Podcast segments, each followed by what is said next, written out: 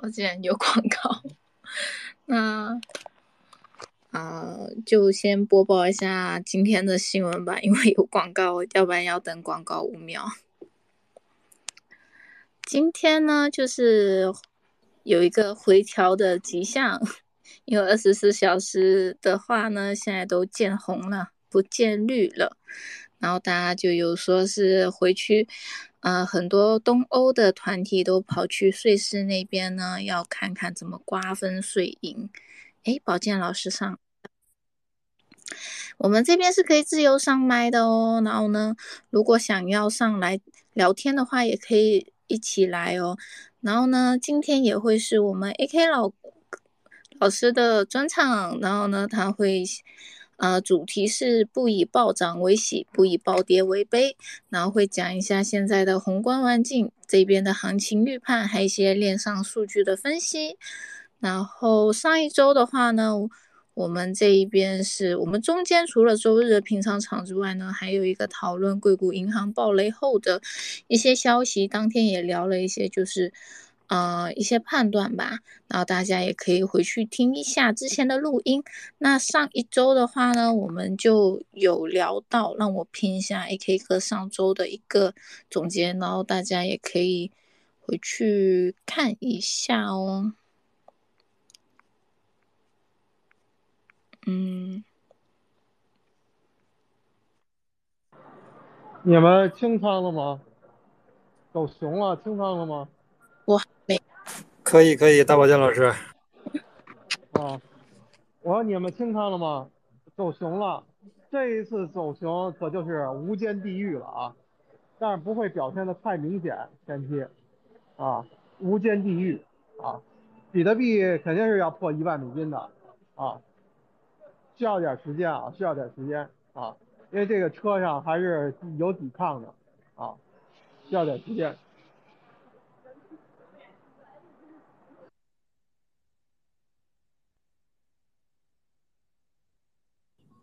一起散步呢。哎，可以可以啊，一起散步呢，跟大宝剑老师。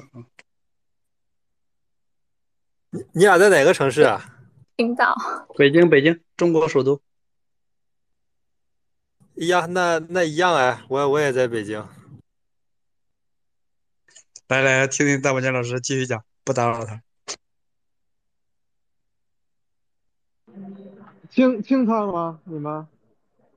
还不走？可以，你刚你刚才不是说要无间地狱吗？刚才听到了。啊、对，我说还不走、啊，多少层？下好就收呗。是啊，十八层还是还是多少层？有那个具体层数吗？我不说了吗？比特四千到八千 U，以太八十到二百，啊，以太在在八百跟四百会有一些抵抗，一旦破了八百关口，就直接去四百了。四百破完之后就是没有底了啊，就没有底了。所以我给了一个。八十到二百啊，你现在就应该是把以太先清了，比特币还是抵抗力还是强一些的，先清以太，先清以太。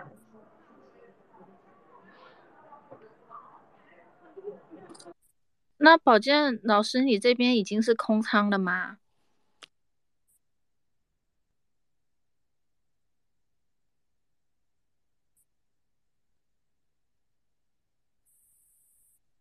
哎，你说刚才我接一电话，你刚才说什么？没听见。哦，我说宝剑老师，你这边是已经空仓了吗？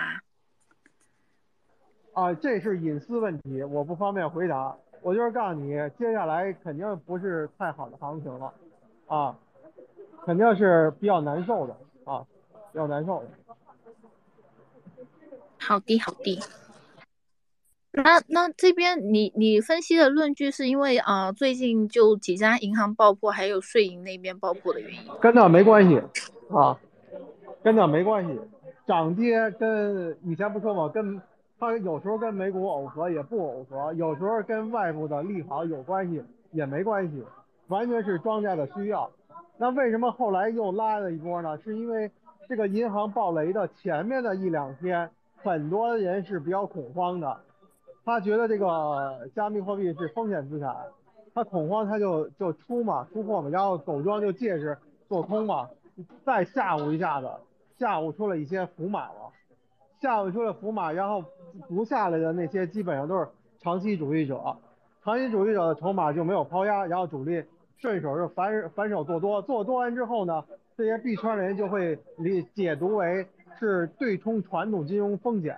啊，加比特币加密对冲风险啊，结果导向嘛啊，结果导向嘛，就跟那外部环境没有一毛钱关系啊，这外部环境是就就就是那个就是尿壶一样，需要它就用一下，不需要它就不用啊，跟外部环境什么没有没有什么关系啊，没有关系啊，全是资金驱动啊，狗庄说了算啊。好的，好的。好嘞，好嘞，好嘞，感谢大宝剑老师，感谢感谢。我刚刚是那个在路上，呃，嗯、来的那个建国门这边，朝阳门这边有一个那个办公室，我来这边。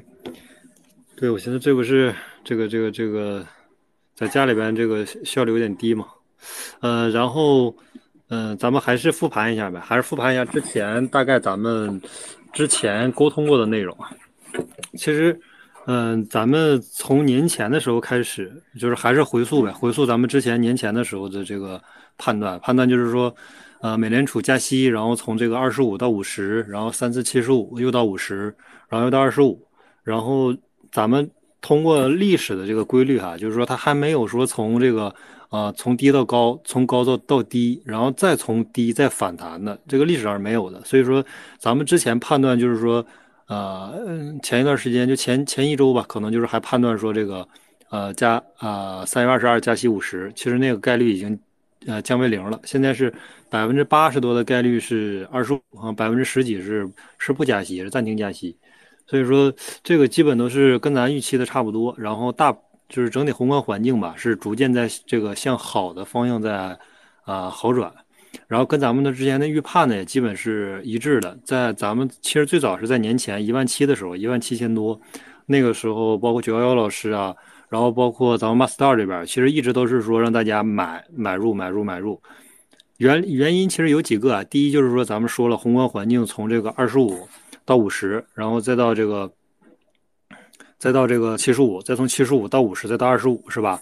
这是一个呃很明显的看到金融环境、外部环境在一个向好的方向发展的这么一个过程。所以说，第一是咱们判断宏观环境是向好的方向发展，第二就是说，呃，六万九跌到一万七，本身这个。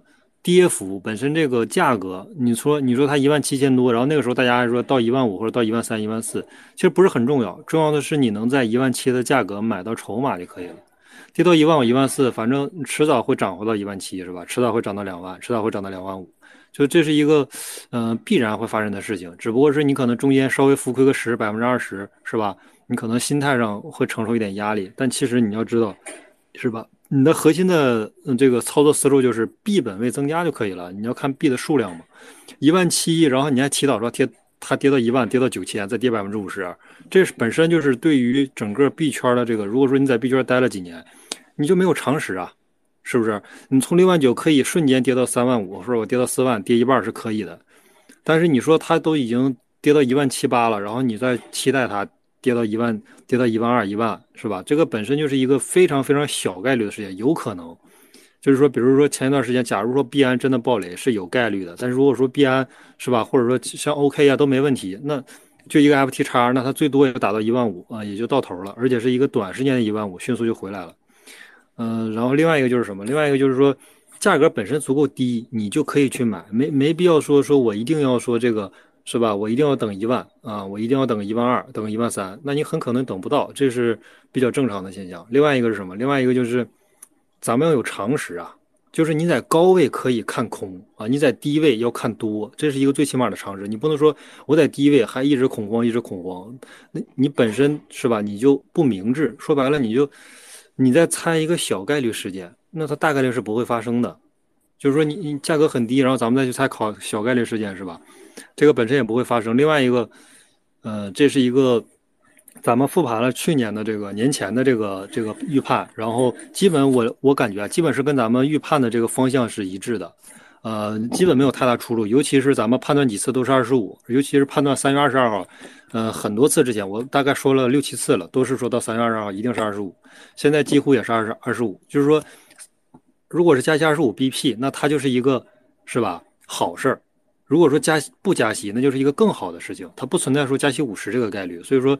嗯，几乎是跟咱之前的判断是一致的。另外一个就是什么？另外一个就是咱们再复盘一下，呃，上周日的这个呃，这个叫呃上周日的那个论点。论点就是说，呃，硅谷银行暴雷会加加速这个美联储加息转向，然后呢继续 hold。因为咱们当时判断了嘛，就是你继续 hold，我继续持有仓位是吧？我最坏的情况就是比特币跌个百分之十几二十，我觉得这也这也够多的了。啊，就是大家极度恐慌，然后迅速卖一波，然后庄家呢迅速洗一波盘，把这个低价筹码吸回来之后继续拉，是吧？跌短时间内跌个，比如两三天跌个百分之十几二十，我觉得这已经够够够惨烈的了。另外一个就是什么？当时预判的是说，如果我继续 hold，我不厚的的情况是什么？我不就是我卖掉，不卖掉的最大的风险就是说，我可以短时间内比特币可能涨个百分之五到十，因为这个是从两万涨到两万二是非常容易的嘛，是吧？咱们当时的判断就是说，假如说。啊，你不厚的，迅速可能币币就少了百分之五到十，然后你两涨了涨了百分之五到十，你再把这个接回来嘛，是吧？你可以再接回来，但是，呃，反正咱们两方面都考虑了之后啊，然后我这边的建议就是可以继续厚的，因为你厚的最多就跌百分之，呃，价格跌了百分之十到二十，但是价格迟早会回来嘛，但是你币本位少了，那那币的数量就真的少了，你这币的数量就永远也找不回来，这是一个，呃，我这边就是分析了两种情况。最坏的两种操作，一个是厚的，一个是不厚的。然后两种情况啊，最差的情况就是一个是币本位少了百分之，一个就是价格少了百分之十到二十。然后后续的发展就是说，呃，都都没发生，跟咱们预判都不太一样。就是后续的情况就是说，它直接这个币的价格不光不光没跌百分之十到二十，直接涨了百分之百分之三十。就是如果说你当时没有厚的的话，可能你的币就直接少了百分之三十，这是导致的一个一个比较直接的结果啊。所以说百分之二十到三十吧，因为它当时是涨到两万四嘛，第二天就涨到两万四，然后，呃，很快现在要到两万五以上了，到两万六，所以说，嗯，直接少了币会币本位少百分之二十到三十，那你的这个价格是会是会回来的，但是你的币一旦少了，那那数量就是少了，永远都是少的，因为就两千一百万个比特币是吧？现在才一千七百多万个，还没开采出来。所以说你的币少了一个，那就你永远都回不来。这是咱们复盘了年前的这个宏观的加息的预判，再然后又复盘了一个这个上周的这个，咱们说如果后后的和不后的最坏的情况，如果你都能接受，是吧？那你就可以去选择你这个想持有的方向，不管是后的还是不后的都可以。然后上周咱们的结论就是说，这个硅谷银行这个暴雷会。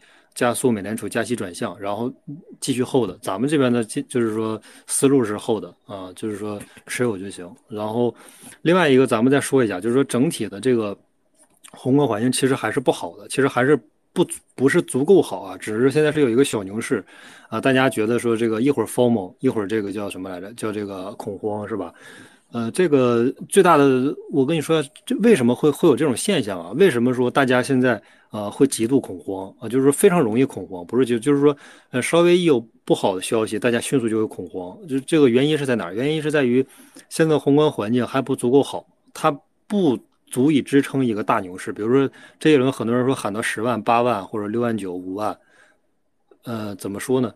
因为因为咱们你看，咱们现在每一周聊天的人其实很少，就几十人，所以说咱们就，我觉得也没有那么大的影响力，是吧？咱们影响更多的人，所以说咱们就这点人，就只能是说自己去，嗯，咱们去通过客观的数据和客观的宏观环境、客观的 K 线指标，然后去看待当下的这个价格，呃，不要去，就是还是这句话，不要以这个币涨了，咱们就这个特别 happy、特别兴奋，这个东西。呃，是吧？然后你一跌，然后就很伤心，世界末日了。然后美联美美国这个完蛋了，美元都完蛋了，我要换成黄金等等，这不就是脑残吗？美元美元三五十年内是不可能完蛋的，就是除非说它是吧内部斗争，要不然就不要做就说这种就是说都嗯嗯就是说脑子进水可能都说不出来的话啊，就是这种话以后就是不要说，你说出来之后大家觉得你你是傻逼知道吗？你炒个鸡毛币呀，你赶紧回家种地去得了。就是说不是说你炒币、炒股、炒黄金的问题，回家去种地是吧？就是不要说这种就是说什么美美国完蛋了、美元完蛋了这种话，这个。不存在啊！说白了，咱习大大这么牛逼，都都不能让美元完蛋，你一句话就完蛋了，是吧？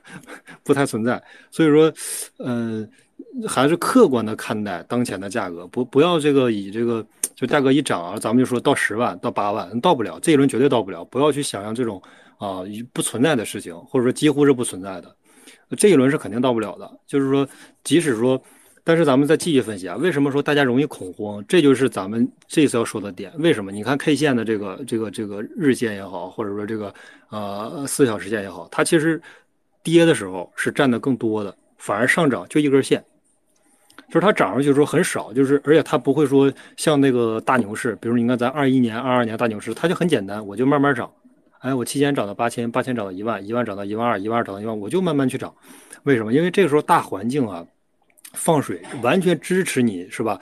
嗯，所有用户的信心都是说积极向上的，大环境也支持你，就是说慢慢慢慢做一个慢牛，然后我咔嚓一下，比如说来个五幺九，我就我就直接一根线下来，就是它大多数情大多数时间吧，它都是上涨的，但是它下跌的时候，就那很可能百分之十的时间是在下跌的，但它一根线就下来下来百分之二十，啊，这是一个大牛市的一个 K 线的这个。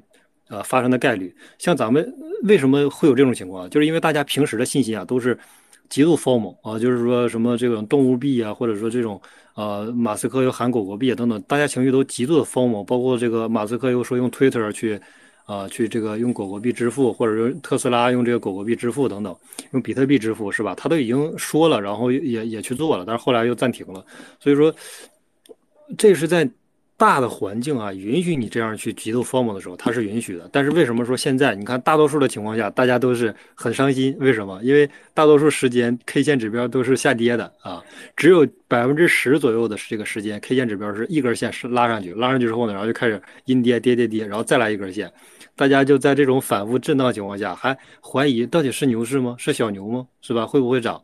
但是你就会发现啊，大多数情况都是恐慌的，但是你就发现它一直破前高。这就是一个小牛的一个特征，就是说，我总恐慌啊，我总觉得说马上要跌，要跌，要归零了，呃，这个要要这个跌到一万五，跌到一万四了。但是你发现它一直破前高，就是这是一个小牛的一个比较正常的现象。大多数情况都是阴跌的，所以大家就老慌，你知道吧？就是因为这个环境不允许你有一个慢牛，它只是说，呃，我可以急速拉升，拉升之后呢，然后大多数情况大家情绪还是不稳定，那就继续是吧？因为你这个。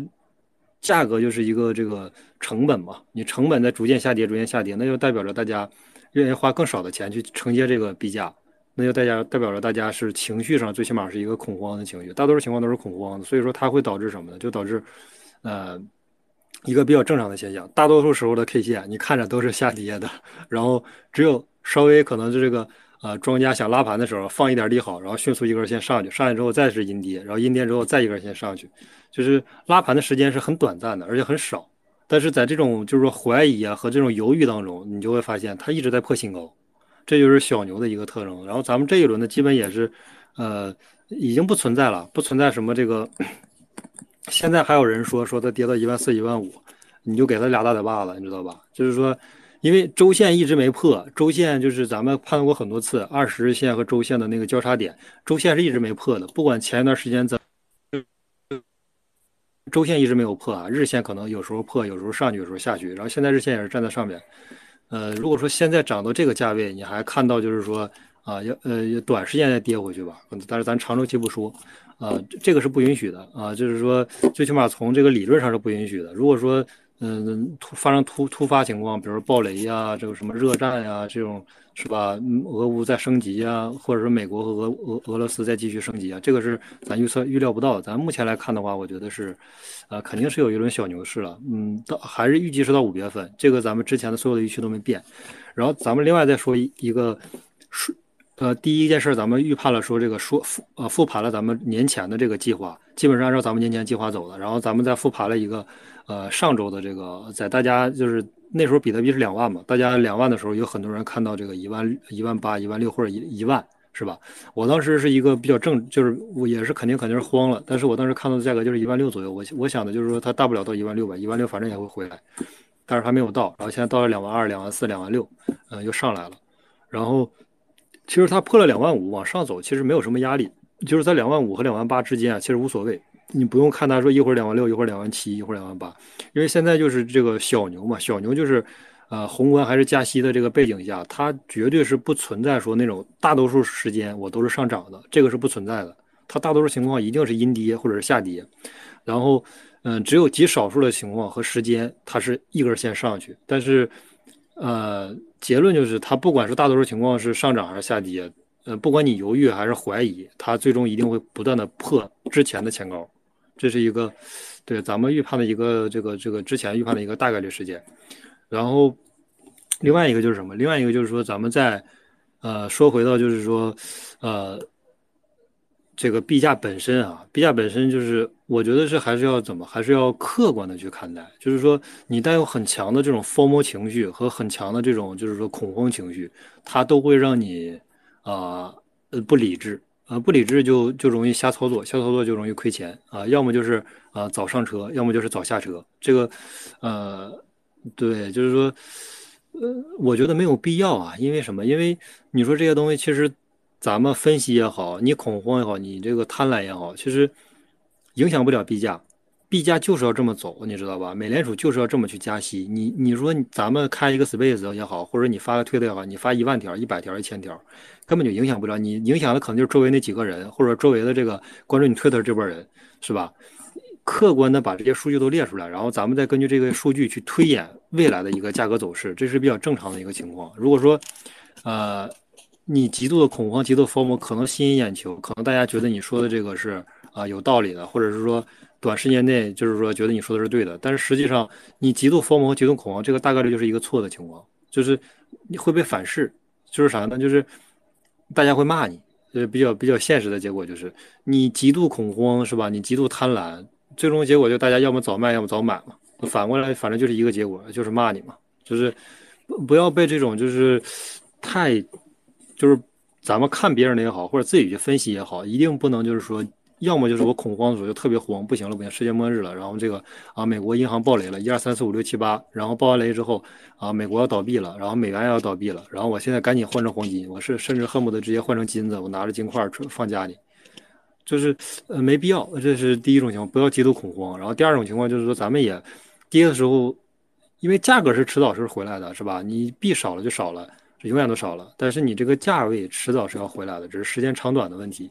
然后咱们目前的这个预判呢，还是呃说完了两个复盘之后，咱们再说一个，就是说从年前到哦这一轮牛市的一个小惊喜啊。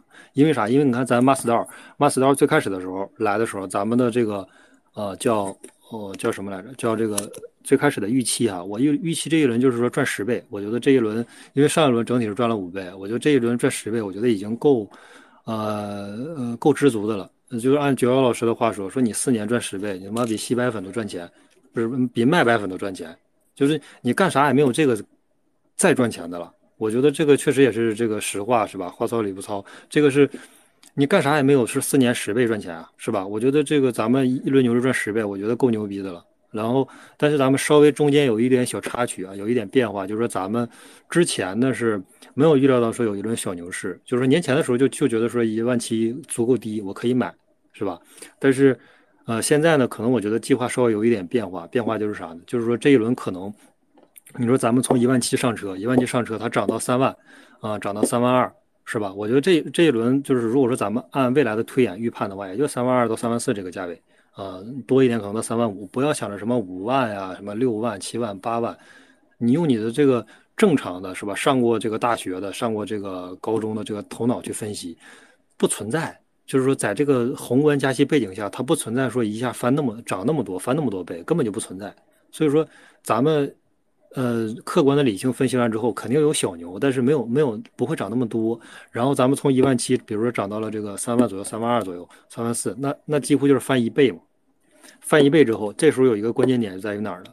呃，咱们之前老说的一个词儿叫低价，是吧？重仓等风来，一万七咱们低价了啊，是吧？够低了，然后咱们也重仓了，咱们就等风来，就等到三万四，就什么也不用操作，就等就行了。等待是你炒币当中。啊，百分之九十九点九九九的时间，你都是要做这件事儿，都是要干嘛呢？都是要等，你没用啊！你你瞎折腾，一会儿折腾 A，一会儿 B、C、D、E，热点一大堆，你可以用少量的这个资金博这个阿尔法，这没问题。但是你大仓位肯定是等，这是唯一需要你做的事情，唯一需要做的就是你什么都不要做，等待也是很重要的，而且是炒币里边我觉得是或者投资里边最重要的一个点，因为你大多数时间都是都是看嘛，看就是等嘛，你就不要操作嘛。是吧？手续费是一方面，另一方面你会影响你的心态，一会儿上一会儿下，是吧？嗯，等是非常重要的，不要觉得说是不是我我持我我买了币之后就要频繁的交易，这是本身就是一个误区。嗯，交易多了不一定是赚的就多，这个这个本身赚的多和操作多是没有啥关系的。你看那些什么段永平啊、林园啊、巴菲特呀，那都是巴菲特更狠，巴菲特是吧？他买一只股票可以持有二十年，是吧？那他这种是长周期长。长期主义者，段永平一般也都是持好多年之上，就是说他买的网易买的什么都是和十几年前买的，都都是持有的很早，所以说等待是非常重要的。然后另外一个就是啊，九老师也常说的一个就是说周期投资方法嘛，这个是非常重要的。咱们一定是啊，一定是在大家恐慌的时候，大家都特别恐慌，觉得世界末日，觉得这个不行了，马上要暴跌了，这个时候，呃，你去看吧，情绪当周围的人大多数人都这个不行的时候，这个时候往往一定是。一个特别好的价位，一定是一个特别好的买入点。就是说，在恐慌的时候，我们反而要去是吧买入。就是在这个熊市的时候，在这个大家都觉得说一定要这一轮小牛一定要涨到五万，一定要涨到十万，一定要涨到六万九，是吧？或者涨到六万啊，那那就赶紧跑，不要想了。就是因为啥？因为这时候大家都知道牛市是吧？这些散户全上车了，或者所有人都上车了，那一定是这个啊，一定是这个是吧？呃，短期之内的一个小高位，或者说有可能就是这一轮的一个小高位，就是你恐慌的时候，你就赶紧就是买买买，然后贪婪的时候就大家都贪婪的时候赶紧就卖卖卖，这是一个点。另外一个就是啥？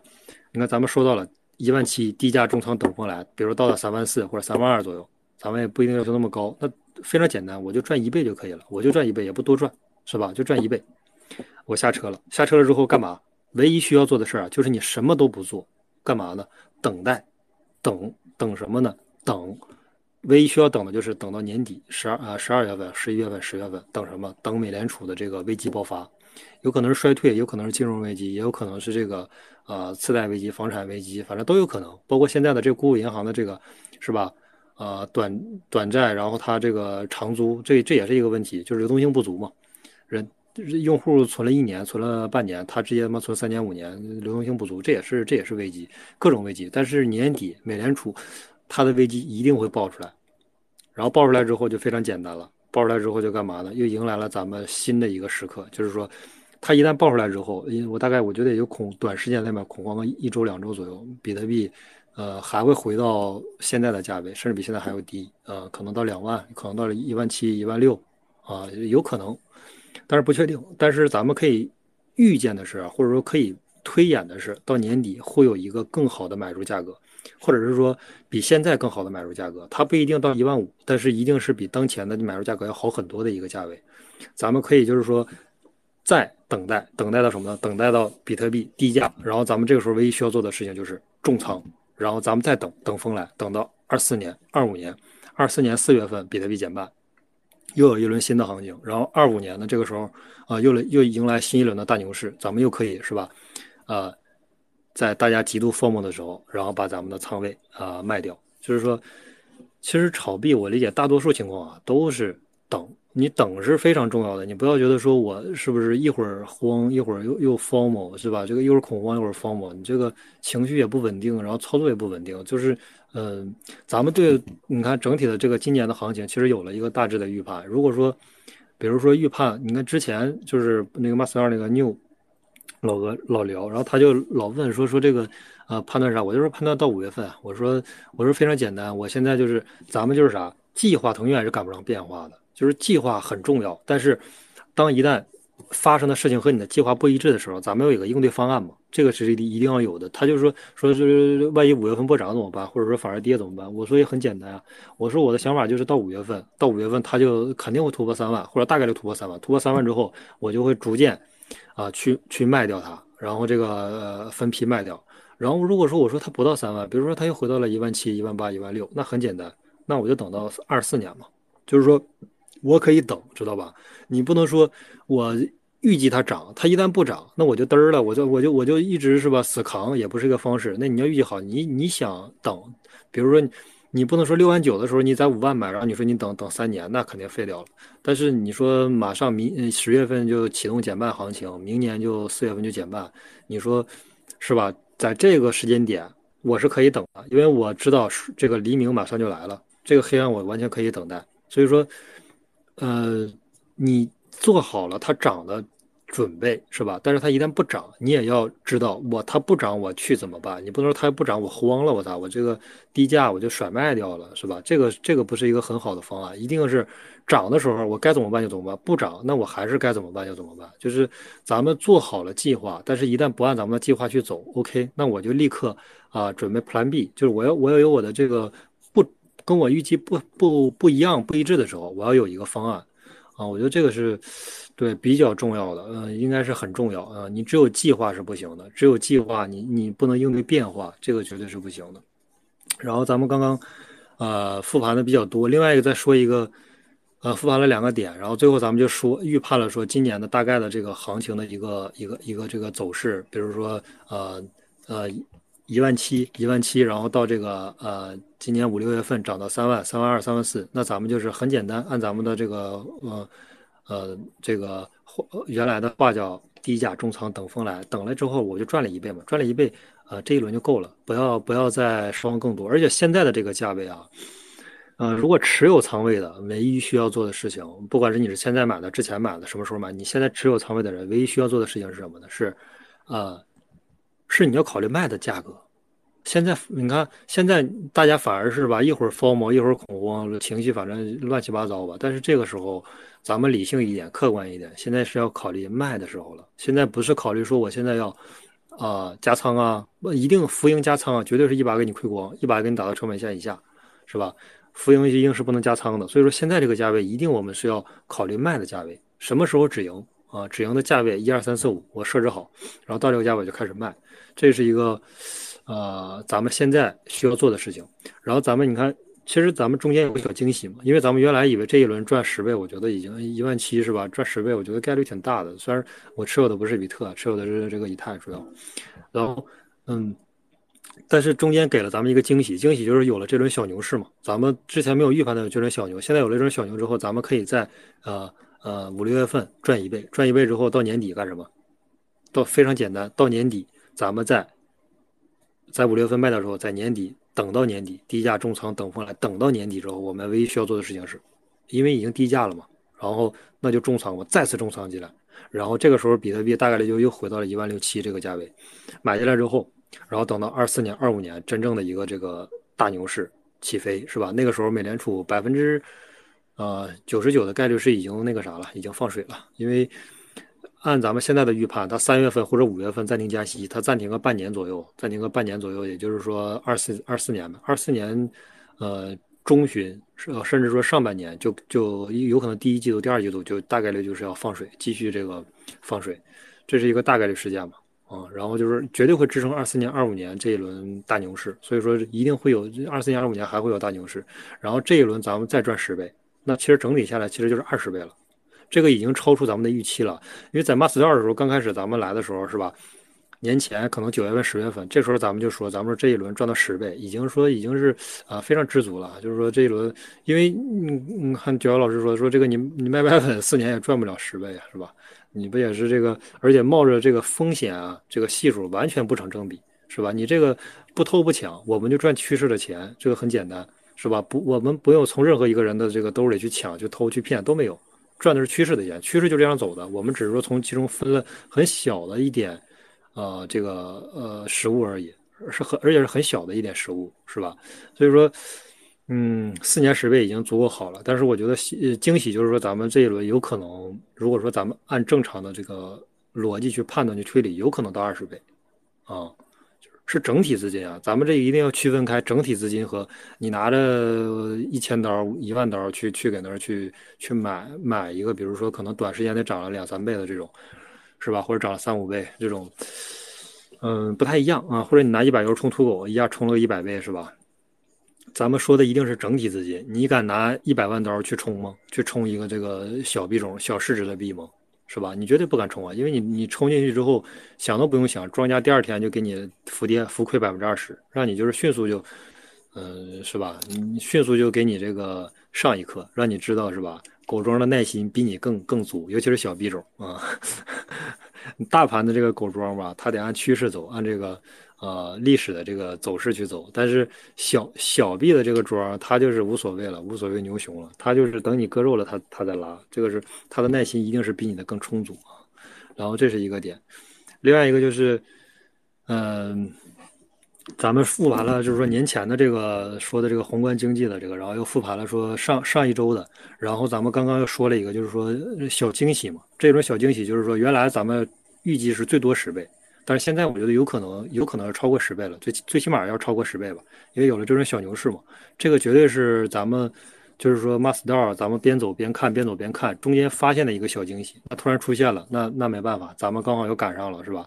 那这个小惊喜，咱们就一定是要，呃呃，收入这个囊中了，这个必须要收下了。然后说完这三点，然后最后再再再呃再有一个小补充，就是什么？就是说，呃。咱们知道的核心的主线啊，其实你看咱们学的知识有很多，博弈论啊、进化论呐等等，都是很重要、很基础的理论。然后包括这个纳什均衡等等，嗯，包括这个这个这个 K 线指标、基本面，还有这种宏观环境，我们学的东西有很多很多。其实我们最终哈，你一定要用一个指标，而且这个指标是在百分之八十的情况都是有效的，一定是一个指标，就是主题金线嘛。那个之前我看了一个那个课程，那个课程我觉得。啊，这这就是跟咱们平时没啥关系，但是这老哥就是马伯庸，他讲的就是电影，他核心理念就是说，任何一部电影，就是一定是啊有一个主题金线，也就是你不能第一不能有俩，呃，第二是你嗯必须得有。如果你比如说我拍部电影，没有我不想讲任何事情啊，我不想不想这个表达任何的这个想法，你喜剧你也要表达这个是吧？就哪怕你猫和老鼠，这你也要表达这个中心思想，你主题金线是什么？嗯，猫猫和老鼠就是非常简单，就是说，是吧？你这个。呃，以强欺弱，那你就这个不得好报，是吧？这不就是这么一个主题金线吗？就是你任何一个东西，它都要有一个主题思想。任何一个电影，如果你不想表达主题金线，那你这部电影就是失败的。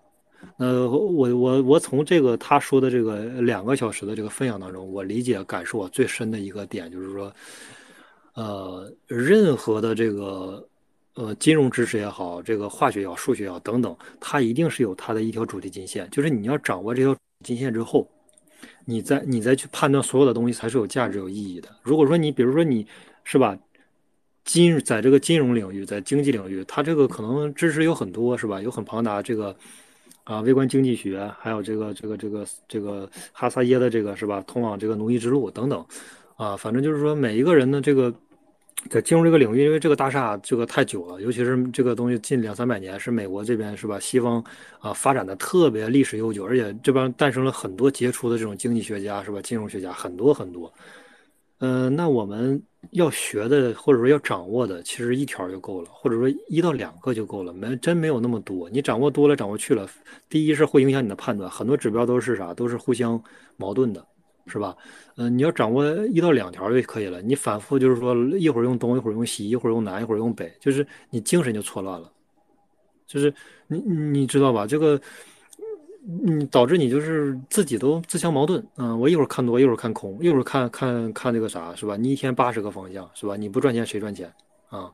你一天八十个方向，你肯定赚啊。所以说，这个不能就是说。我我觉得咱们不能看得太杂，核心理念一定是要，呃，你掌握到一到两条金融的规律。然后我目前就是判断金融规律，其实，啊，就是以美联储加息这条主线啊为主线而已，没有其他的。如果说你现在看宏观环境，你还看什么，呃，什么什么什么美指啊，什么什么纳指啊，道指什么一大堆是吧？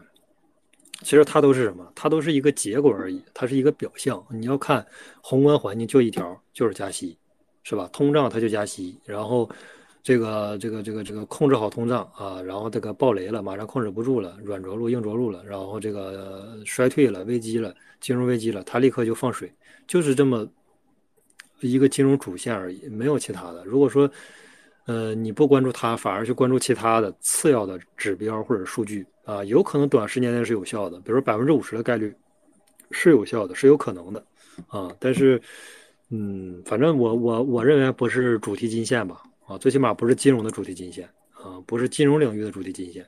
目的目前我判断可能，对主题金线就是这个呃呃加息这一个指标啊，然后就是这个对，如果说你可能知道或者知道其他的，比如说比加息还重要的是吧？那你可以。也可以，就是大家聊一聊，或者说，呃呃，也特别精准的话，你也可以自己留着用。但是我觉得加息这个指标应该是比较适用的，或者比较普适的，大家都在用的一个指标。呃，然后，要不咱们先看看哪位老师，然后那个聊一聊，然后等一下还还有一个收尾，嗯，收尾等最后再讲呗。好，那如果有想聊的小伙伴，就可以上麦，然后聊一下哦。然后另外呢，就是我们这边除了，呃，之前也骗了一个，就上一周呢，呃，A K 哥这边自己打的一个结论的，然后大家可以在拼的贴文那边找一下哦。然后还没有追踪上台的。老师们除了 A K 哥之外，还有九幺幺老师，还有大保健老师的话，也可以记得追踪他们。还有当然记得追踪我们 Master 这一边，我们这边 A K 哥的专场是每天周日早上十一点的，然后大家可以记得要来哦。然后大家如果有问题想问的话，也可以上麦问哦。那刚刚 A K 哥讲到很多东西嘛，其实我们这边还有一期非常好的分享，是在十二月的时候，那是一个讲《孙子兵法》的一个，用《孙子兵法》来讲一个整体投资概念的一期。那那时候有讲了，就是最重要的是保证本金，啊，然后啊保持自己场外赚钱的能力，然后另外一个就是嗯。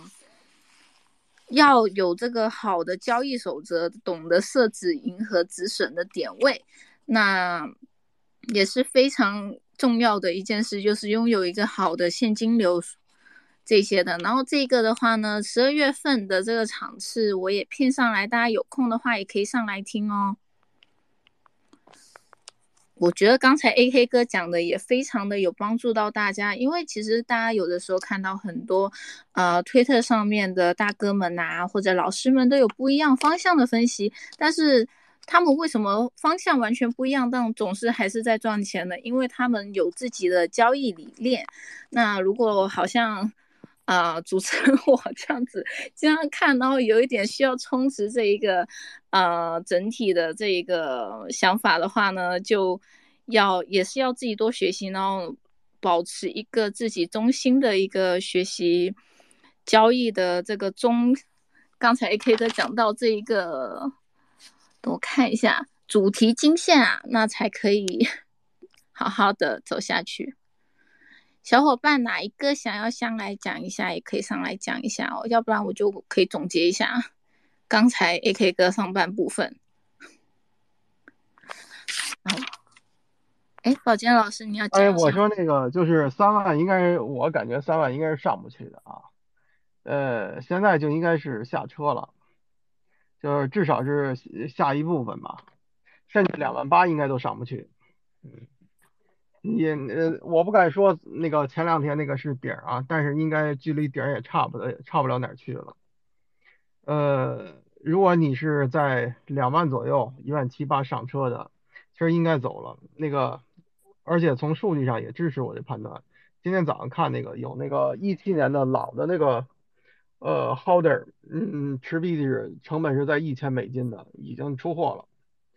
他然后前几天从从他们那给的数据是，提一到交易所有两万个比特币，这不是那个交易所的币啊，应该是那个呃鲸鱼的大鲸鱼的啊。嗯，现在现在这个流动性上来了，对于庄家来说，对于这个主力来说，呃是最好的下车的时间节点。那如果说再往上，价格往上，它没有流动性了，因为再往上没有人是会对那个价格会接纳，没有人追了啊，大家可能是愿意低价格买，但是高价格可能不愿意追了，所以说也没必要往上拉了。嗯嗯，看吧，我觉得嗯风险在加剧。嗯，呃，我也看到舆情上很多人是认为能上三万到三万五的，我觉得可能性不超过百分之十吧。不超过百分之十啊，呃，甚至两万八，我认为都很难上去，上去应该也很快就下来。嗯，现在实际上来说，呃，你如果说你给他，哎，我说话听得见吗？可以听见的，我可以听。如果你说现在是小牛，但我跟你说，现在已经是牛尾了。那个小牛是在那个春节前夕发动起来的，这都多长时间了啊？那个之前那个不是那个 AK，他也我当时也在你那群，不他也看看到了吗？这个后面有一波行情，我也看到了，当时不我们俩都是说嘛，呃，但是这波小牛应该是在牛尾了啊，你不要看那个外围环境如何如何啊，这个外围环境对这个币圈影响是有限的，我也不太相信说有外边的一些那个新的增长资金有多少多少进来，可能说零零散散的有一些进来，我是认可的啊，但是说成规模成。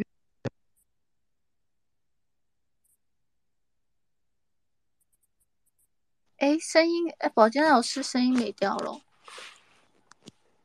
哦，那，哎，那那那那那，等一下，保健老师回来。那刚才 AK 哥也讲到，现在是一个考虑卖出。哎，来了来了，这个就是我是不认为是会有圈外的资金是流入的币圈啊，可能是缩表，交易缩表停止了，又印钱了，我也不认为。因为整个的加密圈是在去年一整年，呃，出现了好多的事儿，外边的人对这个圈子的看法，从从那个就是这轮牛市发动的时候，从积极的呃给予善意的一些呃就是看法跟接纳，到后来认清了一个这个圈子的一些乱象、一些本质啊，而且 FTX 暴雷其实是。恶劣性是非常严重的。如果它要没有暴雷，倒有可能会吸引一些圈外资金。但它暴雷，呃，反而让这件事情落空了。为什么这么说呢？因为交易所一直以来是币圈的头部，然后交易所里面都存在很多的潜规则，就是那么搞的，就是什么超卖数据啊，挪用户的资产啊，然后那个操控市场啊，呃，而且 FTS 是第二家。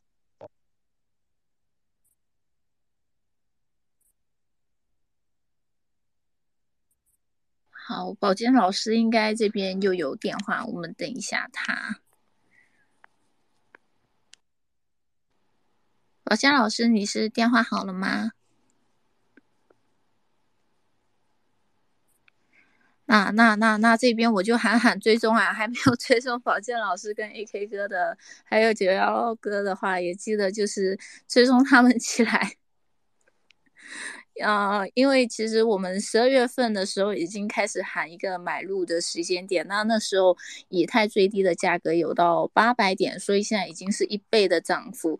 那如果是那时候已经开始追踪 Master，并且来我们这边 Space 的观众们呢，应该现在也有这个一倍的收益左右了。所以其实如果整体风险性较大的话，的确是可以考虑把自己的本金先拿到的。也是考虑一下现在整体上涨的幅度可以到哪里，然后选择一个卖出的点位。宝坚老师，你回来了吗？好像还没醒，好像再去接电话了。那那九幺老师，你要接力一下吗？没有没有，我一直在听。这个宝剑老师说的很好啊，这个。就是人人最害怕什么呀？就害怕固执自己的己见啊！这个包括 AK 老师说的，刚刚东西我全程都听下来了。我现在都不敢说了，因为我一说什么东西，他们都认为是反着的，很少有人能懂我，你知道吗？这个这个有一点我要说一下，就是这个这个自己的钱啊，买也好卖也好，其实都是自己的。赚多少钱呢，都是一个百分比啊。这我我真的认为这句话是是是需要认真考虑一下，就是你有多少钱都是一个百分比，是吧？你你你有多少钱，你这一顿饭你不可能吃一个亿，是吧？我认为，呃，走也好，在也好，包括什么也好，就就记住一句话，就是一圈七秒就是一辈子，这就是，呃，不能有太有信仰啊，不能太有信仰。你太有信仰，你你六年前拿了两万，现在还是两万，是吧？我就几天之前不是还两万吗？所以，信仰这个东西是好东西，但是也是坏东西。所以我就是就是我个人感觉，就是真的是。自己的钱好不容易天不亮起来送送豆腐是吧？好不容易攒那点钱，别的一下子都亏光了是吧？这个在这个圈赚多少钱都是都都是百分比，因为你突然赚了很多，但是一一个一个往下砸个二十你就废了，别别说现货，就是合约的话更更废了是吧？其实现货和和合约其实差不多一个意思吧，因为你现货拿着的话，你一直拿着拿着，你拿了六年，他妈的还是两万啊，也没什么意思。但是我个人感觉的话。像现在的来讲的话，就是嗯，现在肯定是往上一个一个一个趋势嘛，往上走的一个趋势。呃，其实我真的认为这个东西跟谈恋爱一个道理，是吧？你说你天天给他打电话，他叫你宝贝儿宝贝儿，突然你有一天打电话他不接了，这个时候就是转世了啊，这他妈肯定出事了，就跟我他妈当年当年打电话一样，哎，好不容易打打打打，那时候还还用那个就是零零零六年嘛。然后突然有一天，他妈的接了电话的时候，另外一个人接的，操！他说你找我女朋友干嘛？那一瞬间就慌了，嗯，这就废了，是吧？所以这个炒币也是一样，是吧？现在往上一个走走势的时候，就是每天宝贝儿的时候，你你你就还继续宝贝儿着，他妈突然有一天一下子往下砸，一根阴线走推没了前面的，那就先跑了啊，先跑。所以所以所以这个钱都是自己的，是吧？赚赚多少赚赚赚多赚少都是自己的。就跟那个什么一样，我认为真的就是很多事情都是相通的。我真的认为很多东西都是相通的。可能我我我就是看的东西比较多吧，也或也好怎么着，反正我认为就是炒币也好，谈恋爱也好，妈的时间，包括找工作也是一样。你说你如果在工作过程中，你都你都赚不这赚不赚不到钱啊，一个一个月一还是两千块钱、三千块钱，是吧？在北京的话，一个月还是一万，呃，没没什么意思，是吧？还是天不亮起来送豆腐，妈早上起来四四点就开始在在上地地铁排队，因为上地地铁他妈的那人多嘛，是吧？你要在北京八朝阳八通线那边，传媒大学那边，你还得先先去往先去往东坐管庄，他妈在在在管庄那站再再再再坐回来，是吧？所以所以就是你你一定要要要多换工作吧，要赚到钱。如果那个时候你都赚不到钱，你来这个圈更废，是吧？所以好不容易赚的送豆腐赚那点钱，这个这个这个。还是要谨慎，是吧？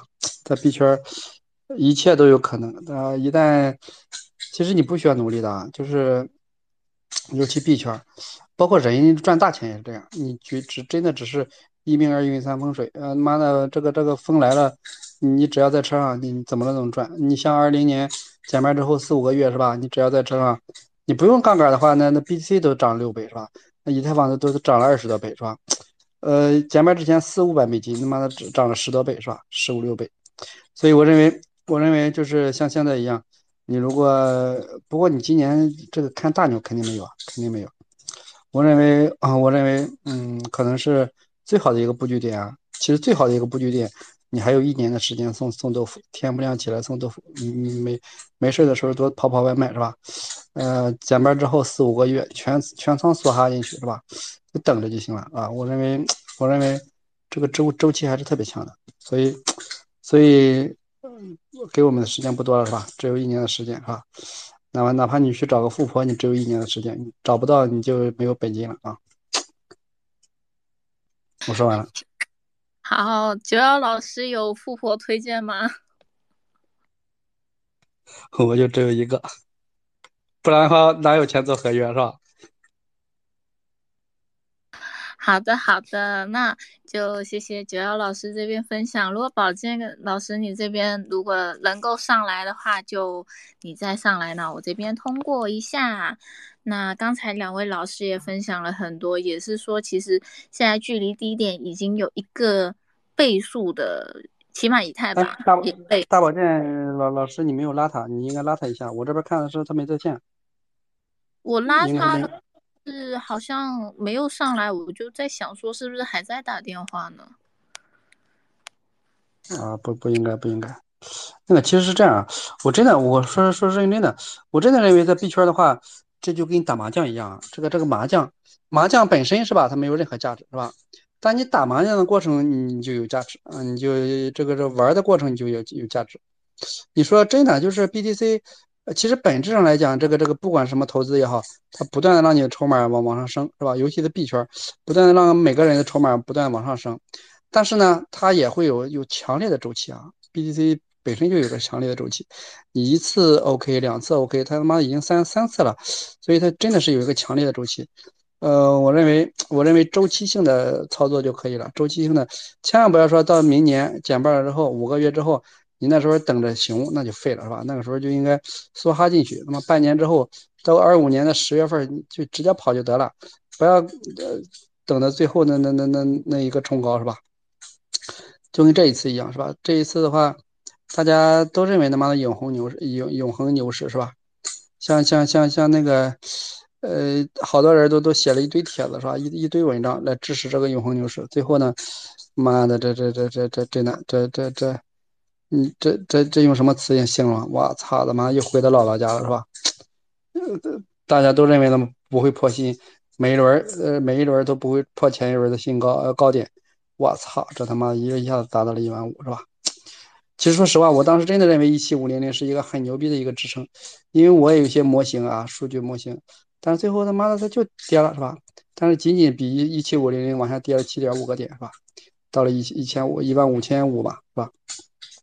但这些都都不重要了，重要的是往事不回头嘛。但是就看现在嘛，看现在来讲的话。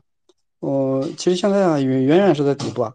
你看那个 MVRV 那个所有的模型，都在底都在底部，也没有说什么往往上走啊。但是你要说来大牛市的时候，就闭着眼做多啊，闭着眼做多的时候，嗯，都能赚钱。那个那个时候一定是减半之后四五个月吧。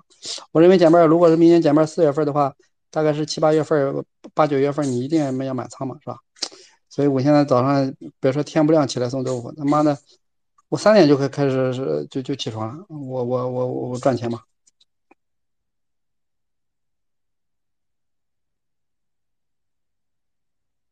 是的，保持这个场外赚钱的能力，然后等待另外一个低价位适合进场的时间。对，其实币圈的话，你不需要多少本金啊，这真心话。其实你不需要多少本金的，你你在工作过程中，你说句难听点，你吭哧吭哧，好不容易。又又又又好不容易这个一个月啊，三千块钱也好，两万块钱也好，是吧？五万块钱也好，我都经历过。但是这些东西都不重要，重要的是你在币圈来的时候，我认识一个哥们儿啊，就朋友啊，他妈的来币圈来的时候贷款了五万块钱，三万块钱，五万块钱，我操，最后做到一百万以上啊，最后买了个车，买了个房子，他妈还有媳妇儿了，这真实的故事，操，这真实的。所以，所以，所以币圈的话不缺。不缺不缺这个，你只需要缺一个，就就是很人与人之间，并不是认知拉开距离啊。有时候他妈的还是需要有有有那个命命的，有个运气的，就是你那个命在的，而且呢，你能把握住还是特别重要，而且你能留住特别特别重要啊。我认为能留住是特别重要的。你你你说句难听点，风来了，你你你不是个人都都能吹到，但是问题你你你风风撤了没风的时候，你应该走，这个时候还特别特别重要的是吧？啊，我这一点还是特别重要，不需要太多的本金，真的，我认为十万都是一个巨款了，是吧？你只需要十万都是一个巨款了。如果来是来牛市的话，你可能两三万块钱，你做的一百万，运气好的话，完全有可能，是吧？但一，但是一百万你在现实中工作，你就算一个月两万，一一年二十万，不吃不喝是是才才才留了十万，而且你十年不不失业。妈公司不倒闭是吧？呃，这个行业不完蛋，你干十年才才能才能才能攒到一百万。你想想十年，你你你，对吧？你想想十年之后，你想想每个人的十年前你在干嘛，对吧？真的，这这真的币圈的话，每次亏钱也好，你都算一下他能买多少个馒头，你就知道这个这个钱的重要性了。不然的话，你这他妈在币圈都是一些数字，都是一些数字。是的，就是小伙伴们就记得到时间呢是要固定出金，然后呢，我们刚才有看到评论区那边就有讲两位朋友这一个呃的榴莲，一个呢就是呃说是风中沙说美联储现在是不。得而为之，危机还在，还没有彻底释放，上涨不可持续。那我们刚才也有一个时间点的预测，就是可能是十二月份左右的话，美联储这一边的风险可能会显现。然后现在是一个看卖出的时间，那就是说不啊，你在有盈利的时候追高呢，是一个比较高风险的行为。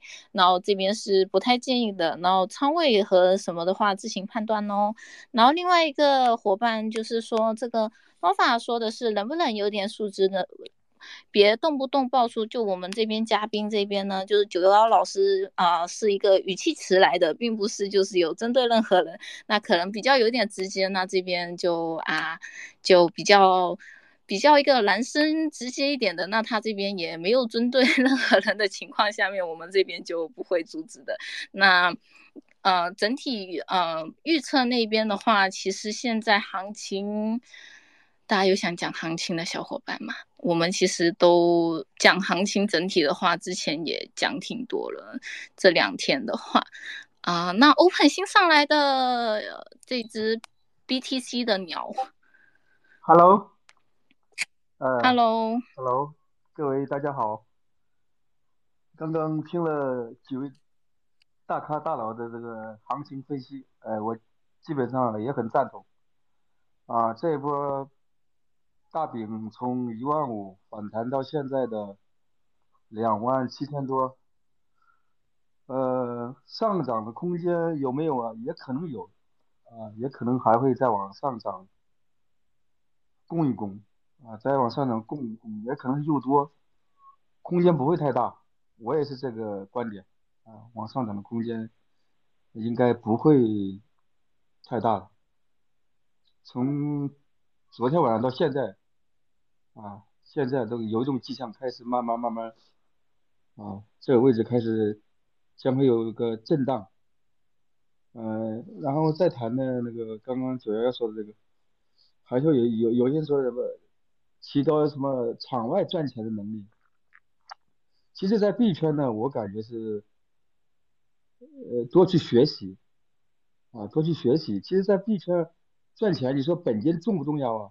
取决赚钱多少取决于本金，我认为不是的，我认为不是说取决于你有多少本金啊，比方说传统生意啊啊，我投入一百万啊，我年化今年赚个百分之三十，不是的，在币圈不是这样做生意的，币圈主要是靠的你的学习能力，你的悟性啊，你比如说，其实这个东西不需要多少本金啊，你只要学习能力强，你可能。只需要一千块钱，你都可以起步，啊，一千块钱人民币你就可以起步。遇到大行情，一千块钱你能博博个一百万，这一点都不夸张，啊，就比如说你像学习的话，啊，有一些项目放在这空头，啊，比如说前年的那个大前年那个 Uniswap，Uniswap 那时候空头我都拿到了，啊，那虽然也不多，啊，那可能那那时候好像的话，我记得说上交易所是。几美金的，好像是三美金，我记得，Uniswap 那个，啊，我当时也没卖，很多人都卖了，最高时候 Uni 那个 Uni 好像是涨到了，最高点好像是三十八还是四十美金，我记得，啊，然后就再涨到二十多的时候，我就把它卖了，啊，然后你你这卖了不是有了本金了吗？是不是？再换成其他币，啊。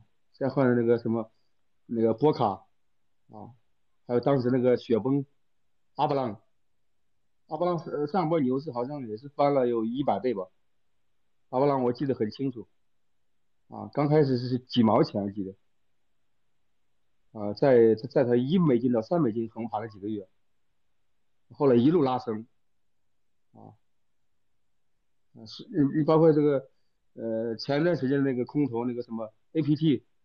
啊啊，还有这一次的那个 ARB，ARB 我是前年交付的，啊，前年就是用那个 M Token 钱包，用十个账户，啊，然后呢，我没刻意去按照他们说那个什么流程，都都都交付满，我就是交付了一个什么那个那个是那个那个什么合约啊，那个交互了几次，这一次空投我也拿到了，每个钱包都有都有两千多个，总共下来也有两万多个 ARB 代币啊，所以说。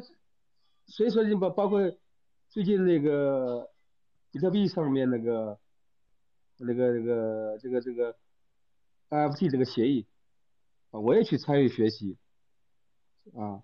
我觉得其实那个大保健老师也很有这个敏锐性，他也及时到也也参与到这个比特币这个 NFT 啊。然后我还专门下载这个全节点钱包，全节点钱包啊，去打这个。各种什么命文的啊，所以这些都都是早期的，呃，越是项目早期的时候，你其实这个都是你在币圈叫信息差，任何行业都有个信息差，你比别人先接触这个东西啊，先去学习，有些东西刚开始项目的早期是，你花入的是时间精力，呃，然后那个投入的那个什么本金是很少的，可以忽略不计的，往往是。嗯，这个这这个风口慢慢慢慢知道人越多，啊，你将会有大的回报，啊，这是我在币圈这么多年的感悟。我是二零一七年三月份进入币圈的，啊，以前是做股票金融的，啊，做过实体行业，啊，开过公司，啊，后来又接触了呃数字货币。自从我接触了数字货币之后呢，我对任何行业我都都没兴趣，啊，都以前我做传统金融的，啊，我现在全力以赴在做做这个，呃，这个什么这个这个是这个数字货币行业，包括去年九月份的那个什么，ETHW 链这个这个什么甲壳虫，啊啊甲壳虫我也是在微信群里那个什么杨洋发出一个链接。就是二宝他老婆啊，然后填那个是白名单的，我就是那时候也不知道嘛，我人生 N NFT 第一个就是甲壳虫啊，然后就就就 meet 了，然后 meet 了八个啊，嗯然后我记得时候开盘的时候那就从零点几，嗯，好像是有十几天吧，从零点几一路涨到了三十三。那时候那个 ETHW 是十美金，我记得，啊，差不多一个甲壳虫那时候高点是达到了九百美金，啊，九百美金，可是九百美金那个高位我没我没卖，可惜了，呃，后来我记得是回到了二十二十五的时候我卖了两个，啊，后来那个价位又又跌到了六七的时候，啊，一我还有再增加仓位，这波红利，你说我我有投入多少本金吗？你说有没有？有，我投了二十块钱，我记得我投了二十块人民币，就这么多钱。现在 ETHW 链上这个所有 NFT 我都有，只要是这个链发的任何 NFT 我都有。啊，你现在甲壳虫的话，现在达到了一千美金的，啊，你说我有投入多少本金吗？几乎没有投。我认为在币圈你要需要投入你的时间和学习力和你的悟性。呃，这才是最重要的。我不认为是呃，在币圈赚钱要靠什么场外赚钱能力啊，真的。好好好，谢谢谢谢 Open 老哥。就因为我们有提到这个场外赚钱能力，也是就是你本金的来源嘛。你那二十块的本金也是，就毕竟高风险类型的投资的话呢，它风险波动率不一定是每一个就是小伙伴能够接受的。但是你拥有这个场外赚钱的能力，等到你真的归零了，你真的投资高风险的话，你也有一定就是生活的能力，要不然你一次曝光了就比较辛苦的。好，James 哥，你这边讲一下。哦，我我想聊一下刚才你说他那个场外赚钱能力啊，因为我觉得这个事情得有，就是这个事情在我看来，它是一个现金流的东西。就是我觉得大家不管是炒币的，还是做什么生意的，还是你是做项目的，还是还是。资，不管你资方还是谁啊，就是我觉得大家都应该有场外的这个现金流的一个这一部分啊，因为我觉得这个事情确实比较重要，因为我们家做生意的，所以，呃，这个这一点就是资产还相对比较重嘛，就是这点我就深有感触，从小到大就感触，就是我们都知道，其实我们不做公司、不做项目、不做企业啊，基本上我们就不会产生任何纠纷，就是你做好投资人啊，就是这个一定是最赚钱的，这这辈子肯定就是至少是小康以上的啊。啊，但是我我觉得就是有你有个家有余粮，心那个心里不慌嘛，就这个就就这个感觉啊，就是因为呃，你得永远保持手上有现金流，这个这个你这个是决定你是否能继续去试错啊，就你未来你去走能走多远，就比如说你拿一千美金是吧？如果大家连一千美金拿不出来，我觉得很难，而且他拿了一千美金之后，他可能这顿完了下顿找不见啊，但是如果他后面有个持续现金流，就一直能给他带来这个动力的。这个在心理压力上也会大大降低啊，就是你不管做任何事情，你都放得开手啊，你不不会像你就是做什么事情你就不敢，你就比如说，呃，我之前拿个几十个去炒一炒币做个合约是吧？你这个我怎么敢去拿？因为我之前你确实也赚过是吧？然后我手上还有现金流在啊，就那我就可以去做这个试错的这个方式。但是如果你没有的话，就大家你可能就是。你就觉得做什么事情都特别畏手畏脚，但是其实，呃，很多东西 都是抢那个头矿他就赚到了。不管你是杀土狗还是去做什么东西，比如说比特币，当时为什么不敢上呢？甚甚至很早以前，我我爸妈把那个莱特去卖，那时候莱特几毛钱啊，真的，我要不卖的话，我其实真的是可以说是富二代啊。但是现在不行，现在不行，没钱，就是因为当时不懂嘛，因为。确实也是现金流出现问题啊，那个时候就不知道怎么去做，那每一步大家都很谨慎。但如果一直有这个持续的正向现金流在的情况下，哎，A K 哥，A K 哥，你你你你要回应这步吗？哦，可能刚才不小心开了。那那哎，志哥也来了，你们自己。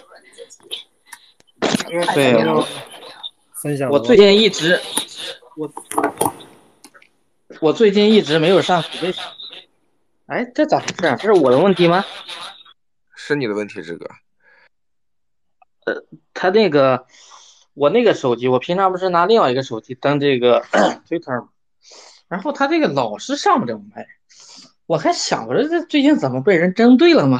但是发现每一个 Space 都上不去。然后我今天我说换一个手机试试吧。然后换我这个呃，就红红的这个手机，然后就可以了。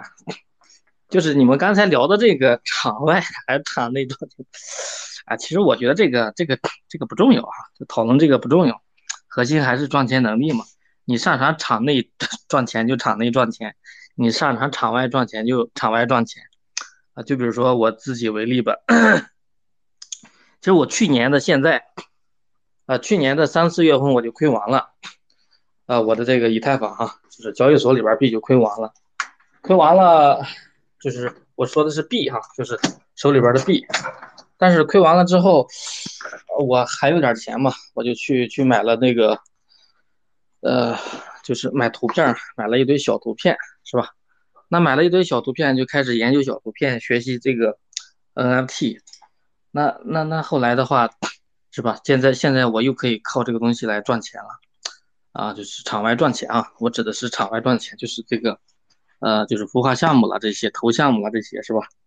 然后那就相当于是就是不用币圈也可以赚钱，是吧？但最终你你你还是可以装以太坊，是吧？还是可以迅速的去去去找到自己的这个定位哈，迅速的去带来一些，啊，这个叫场内还是叫场外，我不太清楚。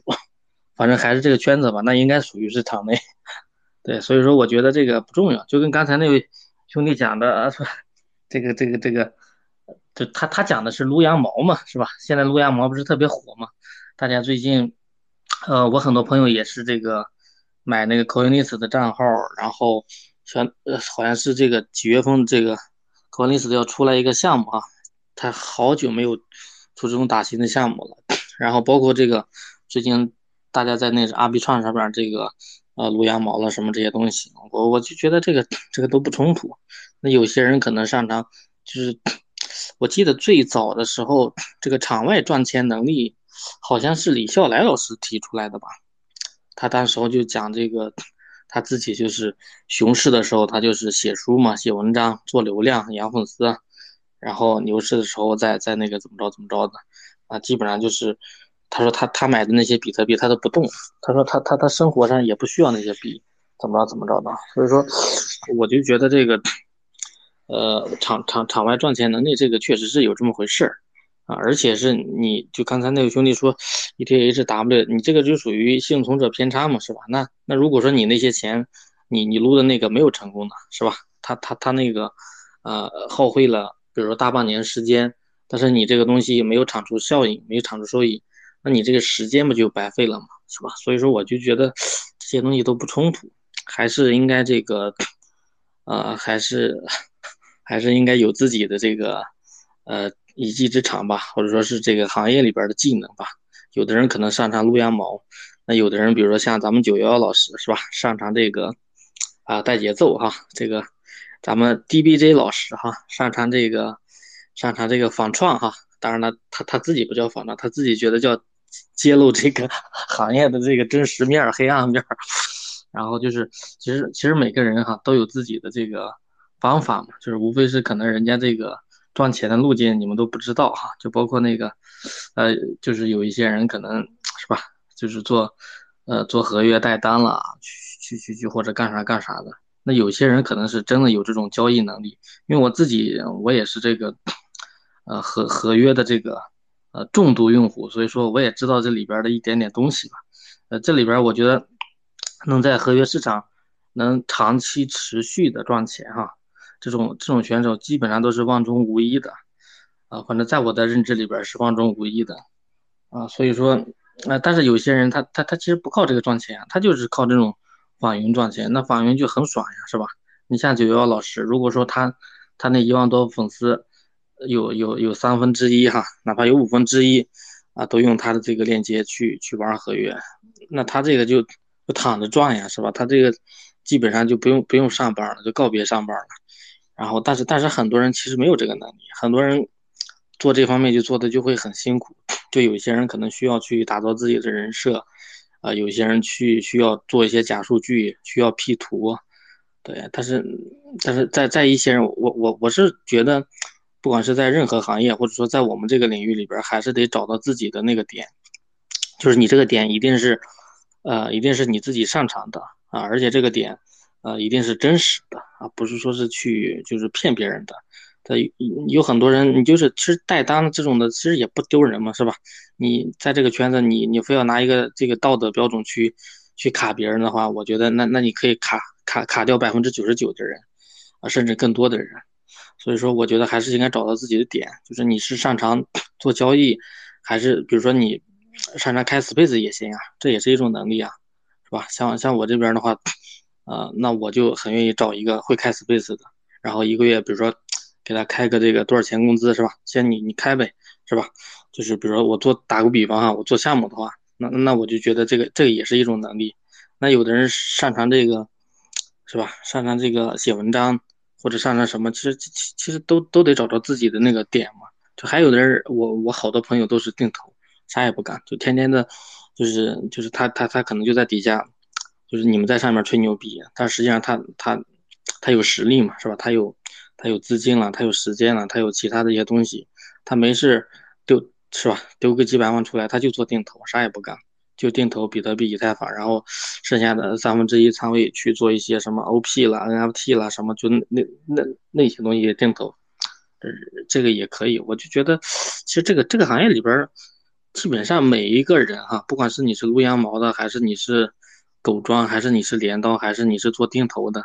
其实每一个人都能找到自己的位置吧，而且这个位置可能都能比你在做这个传统行业都都都能就是赚钱的这个概率会大很多，就是当然亏钱的概率也挺大的。但是我觉得基本上只要你能坚守一些你自己自己的点，基本上不会说是亏的跟跟狗一样吧，很少就很少有那种说是这个。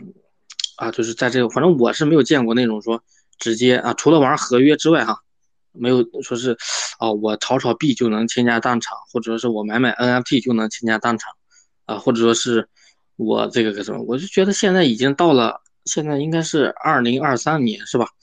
现在已经就是就是很多人已经到了到了到了现在了。如果说你还还在这个说是啊，就是买个币，或者说是买个 NFT，或者说是干个啥，你就能亏的自己这个 就是就是吃不上饭那种，我就觉得有点不太现实啊。就这种的一定是呃，这种的也是百年一 遇的选手，也是万中无一的。所以说这个就是，我我就觉得还是还是得找到自己的那个点吧。就这个点可能是比较小，或者说比较大，或者说是，呃，就是一定是自己擅长的那个点吧。就因为每个人的性格不一样，每个人进入这个行业的切入点也不一样。那有的人进入这个行业的切入点就是做交易所，那有的人可能是做这个媒体，那有的人可能就是撸羊毛，是吧？但是其实每一个点，啊，你只要把这个点就研究明白了，都能都能。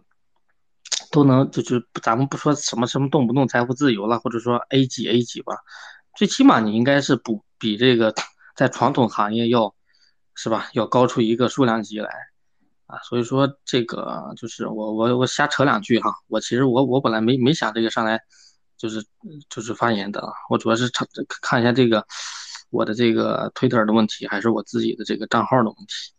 对，然后我我就扯这么多，耽误大家时间。没有，让我让我让我让我知道了，志哥有个红色的手机。好，谢谢志哥分享。哎，志哥，你你你再继续。对我是一个那个红色的手机壳，一个黑色的手机壳。我在北京准备了这个这个这个好酒，还有那个什么，等九幺幺老师找我，然后我已经。等了他他妈的从去年等到现在他还不来，我今天晚上准备去那个找个北京的制高点，然后我选了几个点，是吧？比如说这个国贸，还是这个这个这个这个奥林匹克塔，还是那个那个那个那个叫啥来着？有一个叫央视塔以前的那个是吧？找个餐厅，因为我我一直比较宅，知道吗？最近这个我感觉我天天的，我这感觉快一年了，知道吗？大半年我去哪儿好像我都。没有没有这个心思去去去玩或者干啥的，天天呢就这个在这个 Web 三的这个漩涡里边，呃，不是听 Space 就是这个啊，就是就是学习或者就是干这些东西。所以说我今天我正好下午去一趟那个 Meta Space，然后晚上去找个这个制高点，京城的制高点，赏赏夜景。九幺，你你在北京吗？你在北京可以一块儿咱们。我去找你这个，那个昨天你怎么不来？昨天公主他们在他们的局，今天今天我看好像是是 C 道的局是吧？啊，我是谁的局我不重要，我主要是我平常我都懒得动，知道吗？昨天我今天也没想动，是之前的那个那那那那那个我一小伙伴他他今天叫了我一声，叫了我一声，我想想，反正闲着也是闲着，因为昨天我已经歇了一天了在家，我说今天出去走走吧。平常我这个周六周日我就是，要不就睡大觉，要不就到公司去那个，去去去去去去喝茶哈，就约约着朋友啊什么的。今天正好没啥事儿。好，那那那九幺老师，你可以跟志哥约一下。那要不然志哥要在制高底追你了。那那那 A K 哥还是 James 哥，你们谁先讲一下？你们看哪？我不用，我过来学习。好，A K 哥，A K 哥。呃，那咱最后收个尾吧，因为，呃，咱们再复述一下，复述一下，就是说之前咱们总结了年前一万七左右的时候，咱们就是说，呃，这边的操作，Master 这边操作就是说买入买入嘛，然后一万七的时候确实，呃，如果说咱们知行合一的话，也在一万七左右，其实是 all in 了，这个是。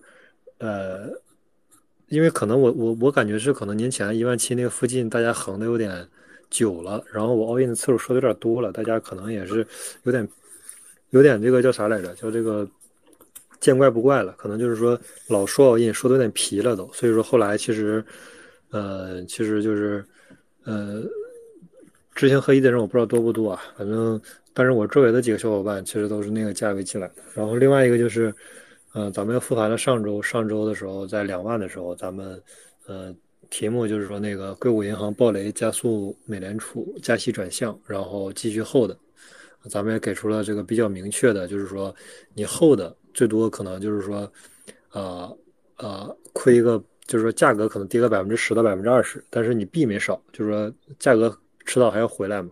然后也做好了准备，说从两万跌到一万六、一万七、一万八这个样子，但是 价格没跌啊。然后如果说另一种情况，当时的判断就是说不厚的，你不厚的，就是说币本位少个百分之五到十，就是因为一旦说发生上涨的情况，是吧？涨个百分之二、百分之十几还是比较正常的。然后你迅速，那你再接回来，那你也亏个就是币少了百分之十，呃。到百分之五左右吧，但是事实是，嗯，都跟咱们两个预期的都不一样。事实是没跌，第一是没跌，第二是反而涨了，涨了，而且涨了百分之四十以上吧，说到百分之二十以上，啊，涨了四四千个点，涨了百分之二十以上。就是说，你如果说当时卖掉再接回来，你可能币就少了个呃百分之二十啊左右啊，比咱预期的要要更更多一点。所以说，呃。如果说当时就是说咱们继续厚的，那现在其实也还好啊。也然后，嗯，现在到了两万六左右，两万五左右，因为它破了两万五，其实两万六、两万七、两万八不是很重要。然后就是说大家就，嗯，看一看价格就行了。然后另外一个就是，呃，现在处于这个小小，呃，算是一个小牛吧，或者说，呃，相对来说是一个熊市中的一个强反弹啊，也可以叫小牛，也可以叫叫一个大的反弹吧。然后这个反弹呢，大家还是比较恐慌的。然后它 K 线的这个数据呢，就是说，你看四小时线或者日线，大部分时间其实还是处于下跌状态、阴跌的一个状态，一直跌跌跌。因为代表大家说没有信心嘛，不 formal，而且是一个恐慌状态。只有极少的时间，百分之十到百分之二十，然后它是一个呃急速拉升，然后一个呃。但是在这种犹豫、犹豫和这种恐慌当中啊，然后，呃，反正大多数时间是阴跌的，但这不重要，重要就是说它它会一直破新破前高啊，一直破前高，啊，然后在大家犹豫当中，犹豫是否是这个牛呢？是否是这个强反弹呢？是吧？犹豫犹豫，突然就哎到两万八，然后大家说牛来了啊，然后上车，突然说发现涨到三万、三万二就下来了，啊，基本是这么一个走势吧。然后在两万五到两万八之间，我觉得可能会横一段时间，横。然后如果说突破两万八的话，呃，再往上走，应该就是会走得更缓慢了啊，就是震荡震荡，然后最后有一波急速拉升啊，基本就是大概到五月份左右吧，基本也就五月份到五月中中旬，然后大家设置好止盈点，然后这是这一轮的。另外一个就是，呃，复盘了年前的，复盘了上一周的，又复盘，嗯，咱们又说。呃，预期啊，这是未来的事情。然后是上周的，又预期到说这个五月份，而这个五月份咱们也说了时间比较久了，说的次数也比较多了，可能有个十十十几次了吧都，可能每一次都是这个这个时间点。然后另外一个就是说，呃，年底的预期嘛，年底的预期咱们是还是正常预期衰退嘛，这个是所有人都都预料到的。然后咱们等一会儿讲一下为什么咱们预期年底会有一轮衰退，或者会有一个比较好的价格买入点。咱们等一下要，呃，整体的，就是说复呃复盘一下美联储的这个思路，为什么年底会有比较好的买入点？为什么它会衰退？呃，对，然后刚刚这个志哥还有这个詹姆斯老哥还有这个欧盘也啊，九幺老师、大宝剑老师也都。刚才他们嗯，主要讲九幺老师主要是讲行情吧，然后也是后市看涨，然后三位，呃，大宝剑老师主要是说了一下，说这个，嗯，比特币、以太坊跌到这个两百刀，跌到八十刀，然后三位老师刚刚讲的主要是说这个场外赚钱能力啊，都比较重要，然后另外一个，咱们就最后再说一下，最后再说一下，就是说。嗯，我我觉得是一个比较重要的一个体系吧，就是说，嗯，你做任何事情，你肯定要有个主题金线嘛，这个是比较重要的。就是说，我们有了主题金线，我们有了核心的思路，然后我们再根据这个思路呢，去判断当前处于思路的哪一个呃步骤，这个是很重要的。你不能说是吧？我今天看涨，明天看跌，反正就是说，啊，一天八个方向，这这个这个不行。而且你今天看 K 线，明天看基本面，后天要看宏观环境，是吧？嗯，跳来跳去也不行，嗯，反正都要看，结合着看也没问题。但是你，比如说 K 线和基本面，还有这个叫什么呃宏观环境，或者说这个呃消息面、情绪指标，是吧？你看哪一个呢？就是说你都看，但是他们不一样的时候，你要以哪一个为准，这个是很重要的。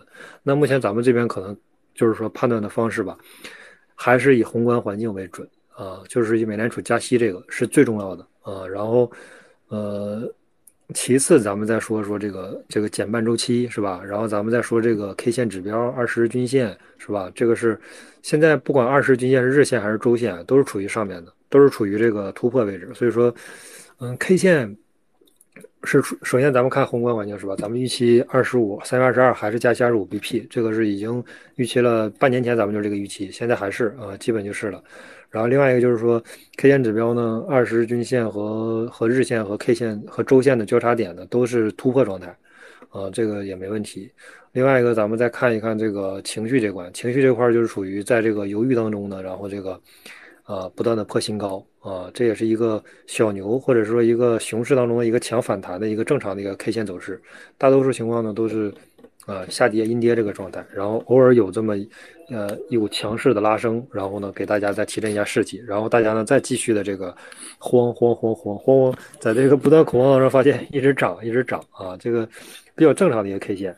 然后到二四年、二五年的 K 线，你就会发现它就是一直涨，让你就是处于大多数情况都很乐观、极度乐观、极度乐观，到最后一根线下来百分之二十啊，这个是呃大牛市这种情绪，因为大家都很稳定嘛，大多数情况都是买买买买买的，庄家也不太用怎么花钱去拉，大多数情况都是处于不断的出货的状态，然后到最高位或者接近高位，一根线下来百分之二十套住啊，就是这么一个趋势。另外一个就是说。我们呢要有预期，要有预期呢，但不是说我们要预期啊，预期说这一轮牛市，不是这轮小牛到五万到六万到七万，不要有这种预期啊。呃，比如说一，你看过一段时间或者现在就会很多人就喊这一轮到五万啊，到到到六万到七万等等，反正到十万以后牛市，反正就随便说嘛。但是我一种嘛，我是觉得我不知道是说这些这个发这种消息的人是是真傻呀，还是说是。狗庄给他们钱了，让他们散播散播出来的消息。因为你看吧，每一轮都有一个点，就是什么？我说二十万是吧？他绝对不会到啊！我说十万，他绝对不会到。就是你要有一个潜意识，就是什么呢？大多数人都说的一个价位，这个价位是绝对不会到的。你如果说大家都说这个价位，然后去那个价位，大家就开始卖，你觉得这个价位还能到吗？而且一般这种点位啊，这种价位一般都是提前设置好的，就是说我就是不会让到这个价位，那我就。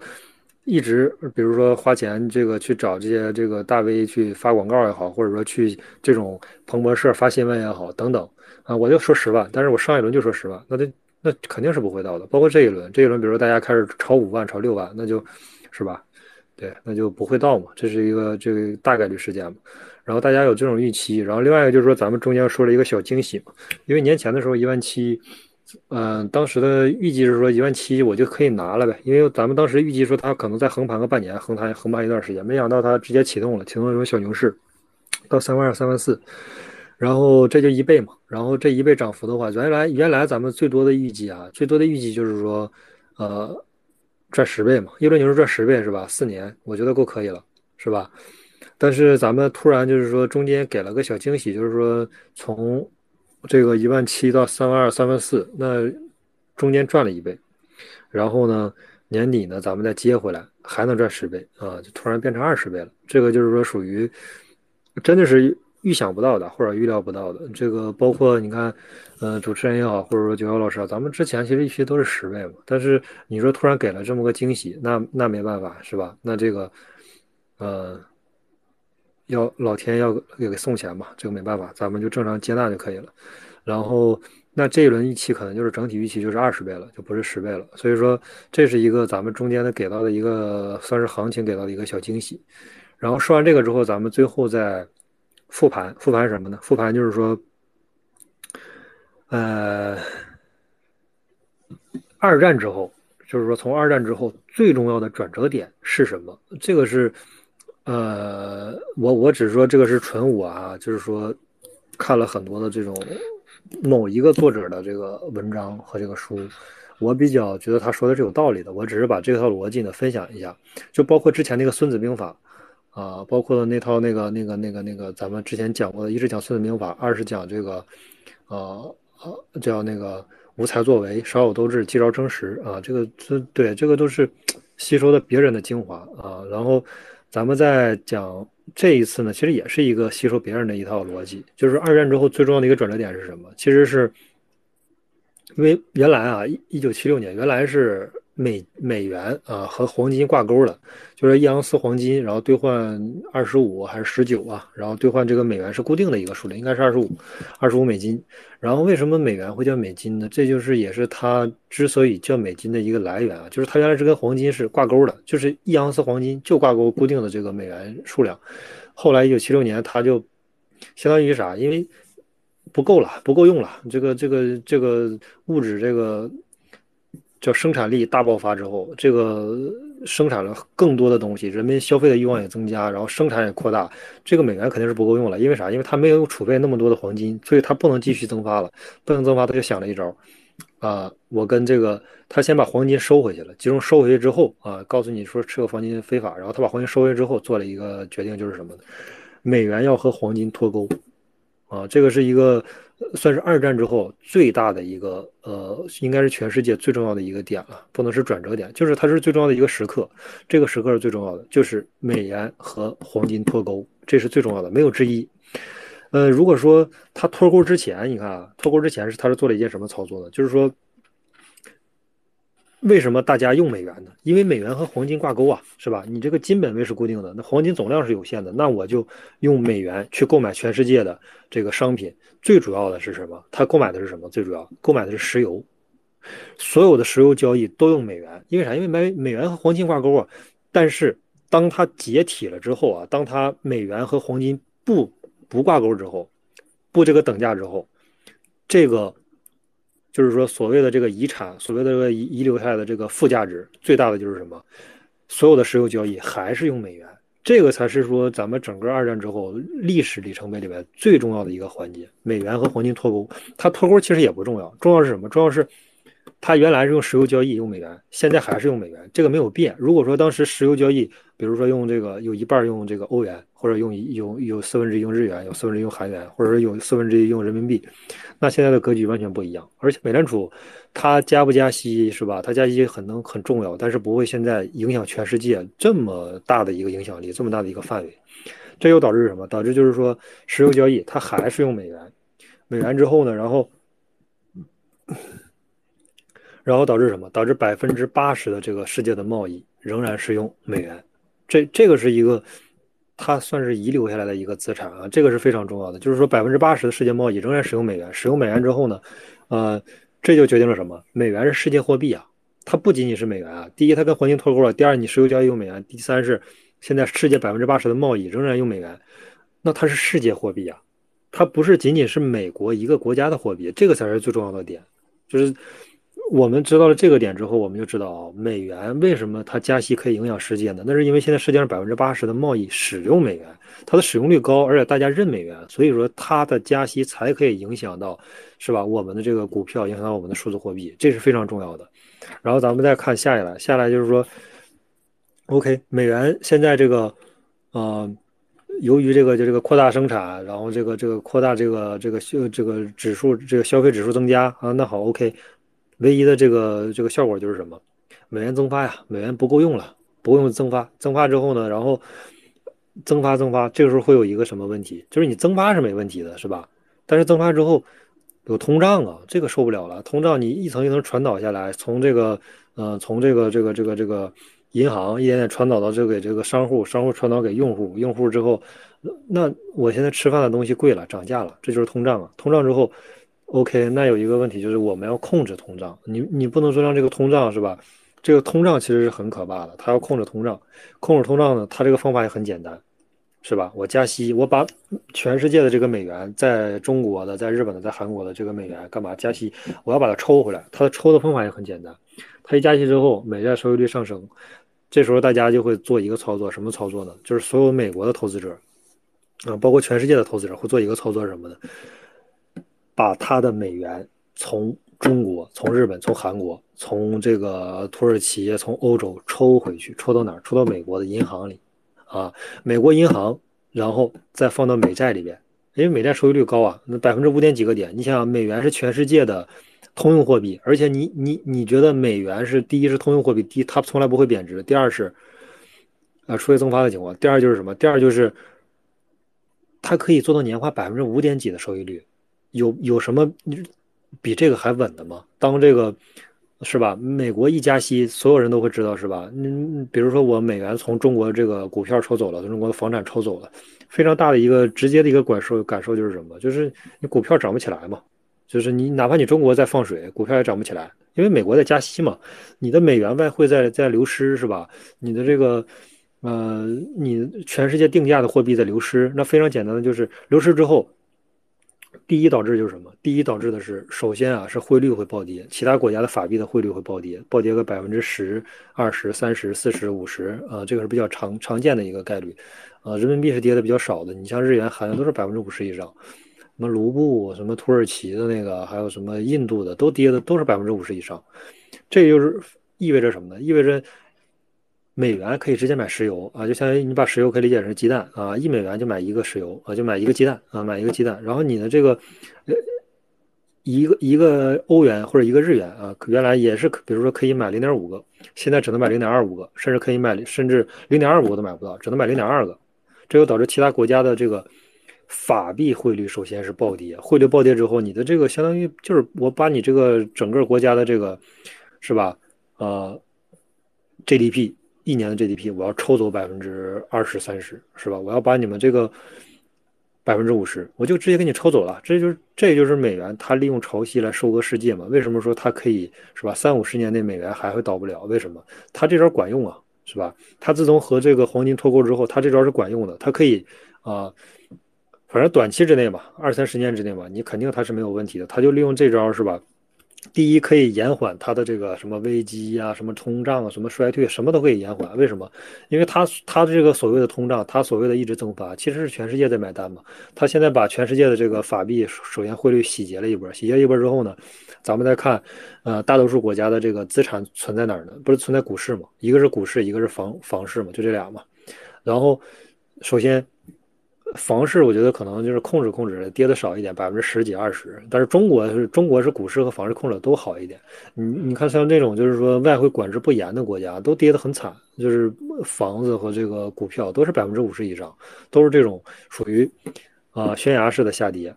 然后第一是汇率跌了百分之啊呃百分之五十左右，然后呢你这股票再跌百分之五十，瞬间你整个国民总值的这个资产瞬间就变为四分之一。就是，这个是美元，它为什么可以去洗劫你啊？为什么？但是这时候关键点啊，跌了之后，这不是美国的目的。美国的目的是干嘛呢？它绝对不仅仅是说，哎，你跌了是不是？哎，我美国就这个就就怎么怎么好了？它现在还没有洗劫你的，你要注意，百分之二十五仅仅是一个开端而已，仅仅是一个过程。它最终极的目的是让你跌到百分之十，然后它再用美元去抄抄底。这是美国历年以来近几十年吧，近一两百年所做的一个事情。然后这时候会发生一个事情，就是什么呢？就是美元回流，回流之后呢，然后这时候先首先加息之后，全世界的这个呃，在各个国家的这个外汇的储备啊，包括这个股票的，还有这个房市的，都会回流到美国。回流到美国之后呢，美国短期之内，你看加息的，一般加息的开始的前一两次、两三次吧，它一般股市还挺繁荣的啊，还会还会首先破个前高啊，冲一冲高啊，是吧？哪怕有最差也会有个强反弹吧？为什么？因为这个时候非常重要的一个点就是，它回流到之后，它得它得先去股市转一圈啊，因为那个时候那个债券市场还还就是美债还没有收益率还没上来呢，才开始，他要去股市里边转一圈，然后看看这个，呃呃买买资产是吧？然后转一圈之后呢，这个时候可能百分之十吧，最终还是在股市上就不走了，但是百分之九十最后都要回到这个美债上去，呃，然后回到美债就是锁死了嘛。咱们理解比较简单，就像一个公链，以太坊二点零锁仓，给你锁死，锁到美债里边，锁到美国银行里边，我给你直接锁死啊，锁到里边，然后全锁回来之后，全世界的这个法币汇率暴跌，然后这个你这个国家的房市和股市又暴跌，这么两个零点五一乘的就是啊零点二五，然后这个时候会导致什么？导致就是其他国家的购买力下降啊，购买力下降，但是这个远远没有达到美联储的这个目的，呃，它的目的。他的目的是更惊人的，他的目的要要远远要更深啊！而且这个仅仅是一个开始，呃，是一个中间的过程啊。最终的目标是什么？最终的目标就是，比如说，我现在美联储我不是要加息了吗？我加息之后，然后，呃，加息一般半年到一年这个时间，然后我再暂停个半年到一年，啊，关键点就在于这儿，就是它，你看咱们现在说美联储这不马上要暂停吗，是吧？那二十二号这个有，哪怕有一个最差的情况是二十五，这而且这个是咱们预期的状况，这个其实也算是一个宽松了。然后，呃，还还有百分之十几的概率说直接暂停啊，现在他不得不考虑暂停了。而且很多人就是说什么美国什么连环暴雷，这个暴那个暴，哎，都是神经病，他就印钱的，他暴雷。你要敢说暴雷，他现在迅速给你印出来一万亿。别说印两百亿了，一万亿它都可以印，就是不太存在啊。美国就是利用它的这个美元无限印钞的这个技能，然后去美元的这个潮汐加息啊，这个潮汐去吸收收割全世界。你还期待它暴雷，是吧？这个本身就不不是很现实。嗯，然后嗯，另外一个就是咱们说说到关键一个重点就在于哪儿？在于它加息了之后，加息你看在半年到一年到这个时间，从去年这个呃呃年初加加到现在，这也一年时间了。一年时间，然后这个时候他马上要面临一个什么呢？叫暂停加息啊，这个也很重要。他暂停加息之后呢，有一个关键点就在于哪儿？在于他要干什么？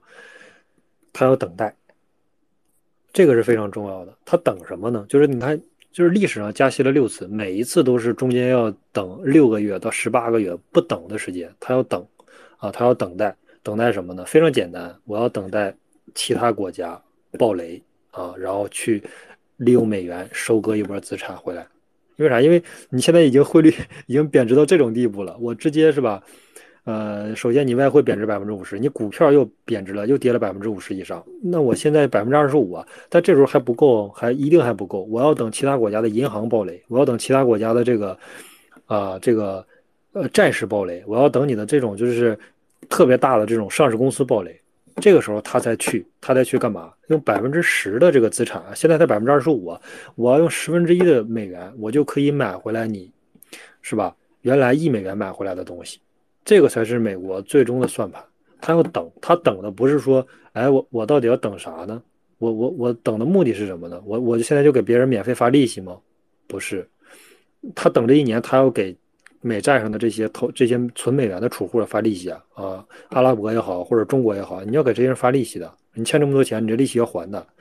他等的是什么？他等的是其他国家要爆雷啊！这个爆雷一爆，可能就是几万亿、上万亿这种，远远比那些收益比那些就是说利息要高得多。所以说，他等是必然要等的，但是说他等到什么时候才开始放水，这个很重要啊！就等到其他国家崩溃他就放水，你其他国家不崩溃啊，那我就继续等。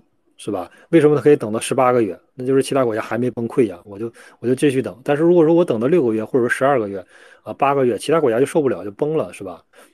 那不好意思啊，他利用美元再回来，再冲进的这个其他国家，然后再去这个呃用零点一的价格，这种破产的这个这个价格，再把这个资产再抄回来，抄回来之后呢，他再放水，放水之后再印到。